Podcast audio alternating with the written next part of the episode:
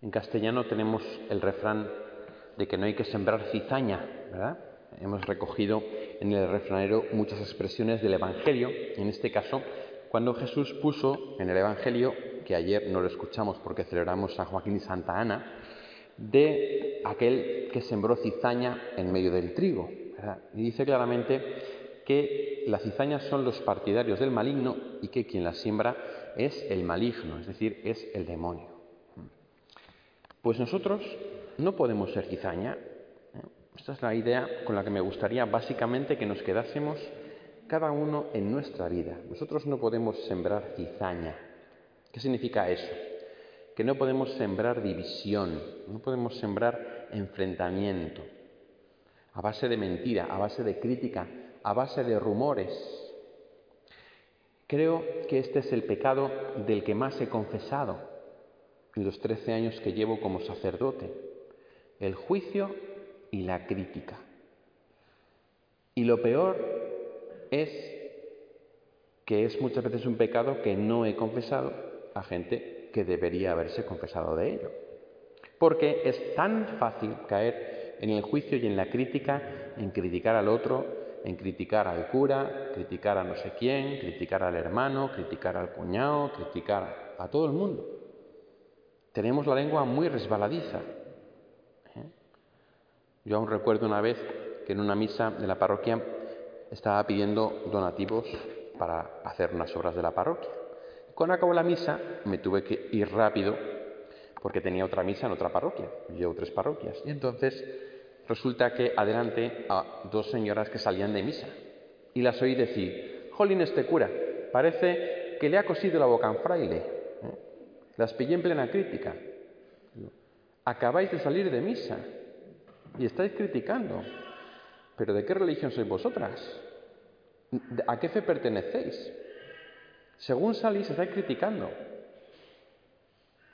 Algo además que no es verdad. Entonces, yo ahí me doy cuenta de que cuando yo predico en contra del juicio y la crítica, ¿sabéis qué le suele pasar a la gente? Que suele pensar, ¿qué razón tiene el cura? ¿Qué bien le viene eso a la que tengo ahí detrás? Eso es lo que solemos pensar. Es verdad, ¿qué bien le vendría esto a Paquita, la del quinto, que siempre está dándole a sin hueso? ¿eh? Es decir, que no nos lo aplicamos a nosotros mismos. Por ejemplo, yo ayer di el aviso de que apagáramos los móviles. En lo que llevamos de misa ya han sonado dos móviles. Y lo dije. Y ayer, cuando salíamos de misa, después de comentarlo, el padre Joaquín me dijo, yo en mi parroquia, cuando suena un móvil, digo, a ver, hay que apagar el móvil. Digo, pero cuando suenan dos, ya digo, a ver, un segundo móvil no puede sonar, porque si tú ya has escuchado que ha sonado un móvil, tienes que pensar, ¿y mi móvil estará encendido o apagado? Y entonces está con sonido, lo tienes que apagar. Entonces, el primer móvil puede ser un error, el segundo ya no. Y ya si suena un tercero, nos podemos parar todos y damos un aplauso, ¿eh? porque entonces ya será señal de que efectivamente lo que dice el sacerdote muchas veces no nos lo aplicamos a nosotros, sino a los demás, a otros que no son yo. No, no, no. Yo hoy te estoy hablando a ti. Y te digo en el nombre de Jesús que el Señor no quiere que juzgues y que en consecuencia no quiere que critiques. El juicio es esa crítica interna. Cuando miro a alguien y yo ya pienso mal de esa persona o pienso cosas que no debo pensar. Yo no me caso de cantar una anécdota. Una vez estaba en el coche con un diácono un seminarista y estaba yo conduciendo y entonces el diácono dice, pues nada, es que este fin de semana no estoy en la parroquia porque me voy a Milán una semana. Y entonces el seminarista dice, Jorín, vaya vida te pegas. El mes pasado una semana a Milán, este mes una semana a Milán y ahora me dirás que el mes que viene otra semana a Milán. Y cuando se bajó el diácono del coche, le dije al seminarista, este diácono tiene un cáncer tan fuerte que el único tratamiento que hay en el mundo lo dan en Milán. Y por eso tiene que irse a Milán para el tratamiento. Y se va una semana porque después del tratamiento se queda una semana que no se puede ni mover. Y entonces el seminarista, ahí va, vaya mente dura de patas, que no sé qué, fíjate, luego le pidió perdón. Qué fácil es juzgar. Qué fácil es juzgar. Fijaos, el refranero tiene cosas muy buenas, pero yo hay un refrán que odio, y es el de piensa mal y acertarás. Me parece que es antievangélico, creo que no es cierto. Creo que el Señor no nos invita a juzgar. San Pablo dice, no juzguéis antes de tiempo, dejad que venga el Señor, que ya juzgará Él, pero tú no juzgues, que no te corresponde a ti. ¿Qué sabrás tú? ¿Qué harías tú en la situación de otra persona? ¿Cómo lo puedes saber? A lo mejor serías peor. Pues entonces no juzgues. No te hablo de ese juicio primero rápido que tú no puedes evitar. Te hablo de ese segundo juicio en el cual ya te pones a valorar a la persona. Ese juicio hay que apartarlo, porque viene del maligno que siembra cizaña. Y ya no te cuento la crítica, o sea, ya cuando el juicio encima cojo y lo digo. O algo que sé de una persona y que no tengo que airear, lo aireo o lo interpreto. Qué fácil es caer en la crítica. Y nos justificamos, ¿no? Si yo, como decía la señora, yo no critico, yo constato hechos. No, a ver, eso no vale.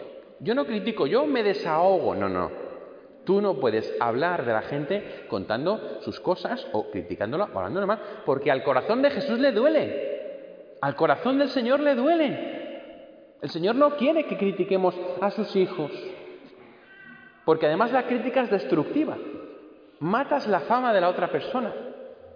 Matas de algún modo su reputación. Y no arreglas nada. ¿Qué habéis arreglado criticando? ¿Qué hemos arreglado criticando? Nada, es que no arreglamos nada. Reza por esa persona. Si tienes algo que decirle, díselo. Fijaos que el Evangelio nos cuenta, eh, Mateo, si alguien peca, repréndelo a solas.